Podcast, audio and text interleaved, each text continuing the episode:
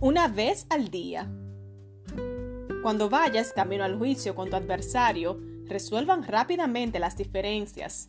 De no ser así, el que te acusa podría entregarte al juez, quien te entregará a un oficial y te meterán en la cárcel.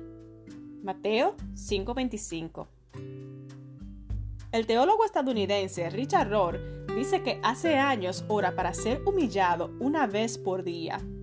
Cuando sus libros y sus sermones lo volvieron famoso, Richard se dio cuenta de que su orgullo estaba creciendo, alimentado por los aplausos. Entonces comenzó a orar para recibir una humillación por día, como una amarga medicina contra su orgullo. Richard no solo ora por esto, sino también por la capacidad de reaccionar correctamente ante esta humillación. Él admite que su reacción inicial al recibir correos electrónicos críticos o comentarios hirientes es defender su postura, aunque si reflexiona al respecto con mansedumbre, puede notar que hay un poco de verdad en la mayoría de los comentarios y puede aprender de ellos.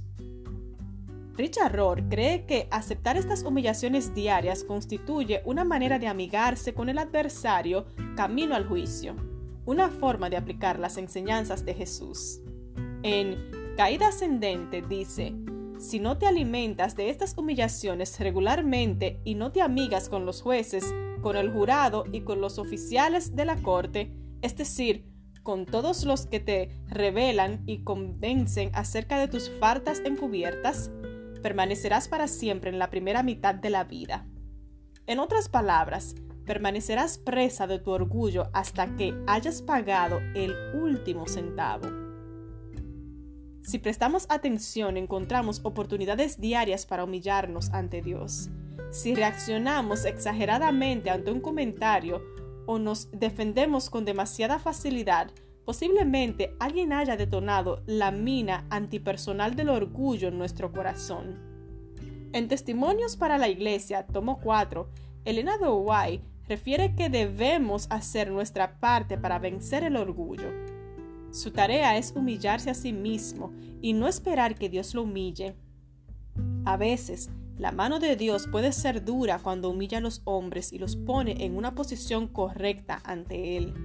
Mejor sería mantener el corazón humillado día a día ante Dios. Día a día tomemos una amarga dosis de humildad y aceptemos las incómodas oportunidades que se nos presentan para creer y humillarnos. Señor, ayúdame a aceptar las oportunidades que me das hoy para humillarme. Quiero aprender a reconciliarme con los jueces y el jurado camino al juicio. Quiero entender el rol de aquellos que me critican para tener un crecimiento como persona. Dame tu fortaleza para aceptar las humillaciones de hoy como una oportunidad para parecerme más a ti.